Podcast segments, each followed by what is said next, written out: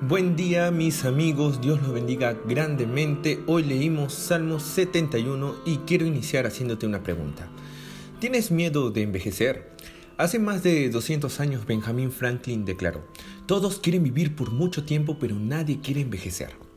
Hoy, en nuestra sociedad, es común observar el miedo que se refleja ante el envejecimiento.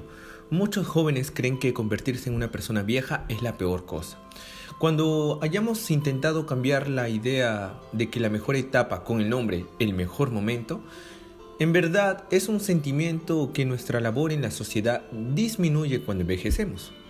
En otras palabras, nos jubilamos y miramos para nuestra sociedad y vemos que la mayoría de las cosas son hechas principalmente para los jóvenes. Por eso, tratamientos estéticos, maquillaje, cremas, medicinas, cirugías y, muchos otros medios son buscados con el fin de disminuir los efectos del tiempo en el cuerpo humano. Pero la pregunta es, ¿por qué nadie quiere envejecer? En Salmo 71 tenemos la oración de un anciano y es posible notar que su preocupación principal está conectada a la posibilidad del desprecio y del rechazo. El verso 9 dice así, no me deseches en el tiempo de la vejez, cuando mi fuerza se acabare, no me desampares. Sabes, es muy triste esa presión social que nuestro valor es medido por nuestra utilidad.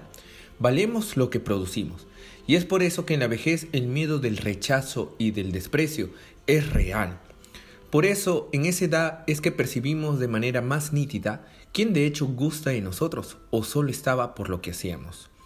Yo soy estudiante de teología, para los que me conocen, y cuando voy a una iglesia muchas veces ya escuché personas que me decían, misionero, gusto de usted, sus sermones son lo máximo. Yo la verdad agradezco por la frase, pero me quedo pensando, ¿esa persona gusta de mí o de lo que yo hago? Y cuando comienza a predicar aburrido, y si un día dejo de ser estudiante de teología, y cuando no tenga nada más que ofrecer, ¿Será que aún gusten de mí? Estas son cuestiones profundas que nos deben llevar a la reflexión sobre las razones por las cuales valorizamos a las personas, por lo que ellas producen o por la esencia de cada uno.